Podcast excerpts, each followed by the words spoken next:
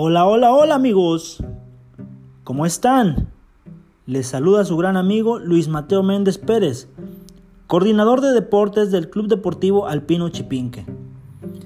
El día de hoy vamos a hablar de un tema muy importante con todo este tema de la pandemia. El tema de hoy será el del deporte en tiempos de COVID. Con la emergencia sanitaria generada por el COVID-19, entrenamientos específicos y eventos deportivos han sido postergados y reactivados bajo estrictos protocolos de seguridad para resguardar la salud de los participantes. Mantener un óptimo rendimiento ha sido un desafío en tiempos de cuarentena. Por eso deportistas y entrenadores han optado por diferentes estrategias.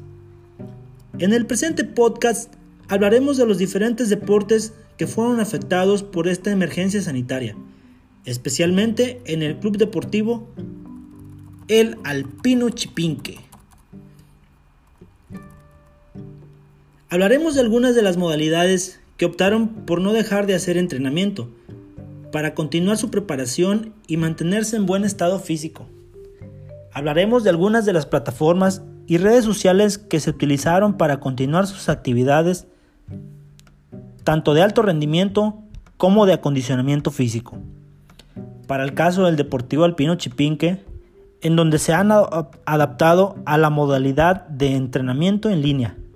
Este modelo que busca impulsar el potencial de deportistas de alto rendimiento, teniendo en cuenta la modalidad virtual como herramienta para fortalecer competencias a nivel nacional en modalidades como el patinaje, la natación, el tenis y el fútbol. También ofrecer para las personas que hacen acondicionamiento físico, como lo es el fitness, el yoga, el entrenamiento funcional TRX. Es importante mencionar que mediante esta campaña de Yo entreno en casa, diferentes deportistas asociados del club realizan entrenamientos en vivo, en sesiones de Facebook Live, en Instagram y en plataforma de Zoom de esta manera promueven el entrenamiento desde el hogar para todo aquel que quiera mejorar su estado de salud con la ayuda de entrenadores de las diferentes disciplinas del club.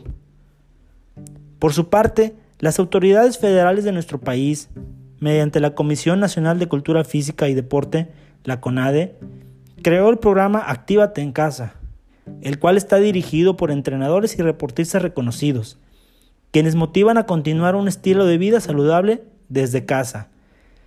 Gracias a esta iniciativa se puede seguir la rutina de la gimnasta olímpica y multimedallista Elsa García, el judoka Luis Felipe, la instructora de fitness Maribel Sanabria, el atleta Carlos López y más profesionales del deporte. Es importante resaltar que en pleno proceso de reapertura, el uso de cubrebocas, guantes y gel antibacterial son fundamentales para brindar bienestar, tranquilidad y multifuncionalidad y abrigo, antes, durante y después de la actividad deportiva. El deporte y el ejercicio son importantes para nuestra salud y también para nuestro sistema inmunológico, que en estos días debería estar bien preparado. De acuerdo con conocimientos médicos, en el caso de un contagio con COVID-19, personas con un sistema inmunológico fuerte tienen mayores probabilidades de, desarrollar solo síntomas leves. Y puesto que actualmente no existe una terapia o una vacuna contra el nuevo coronavirus, el cuerpo tiene que vencer la enfermedad sin ayuda externa. La Organización Mundial de la Salud recomienda que una persona adulta realice una actividad física entre 150 y 300 minutos por semana para prevenir enfermedades cardiovasculares como la diabetes, la hipertensión arterial, el cáncer o depresiones. En el mismo caso, podemos hablar también sobre los gimnasios que han estado cerrados.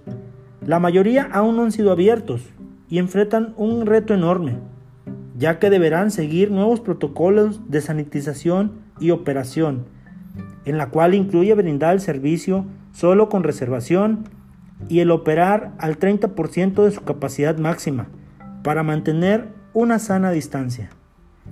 Dada la información actual, podemos concluir que la mayoría de las personas tendrá que seguir ejercitándose en casa durante el segundo semestre del 2020,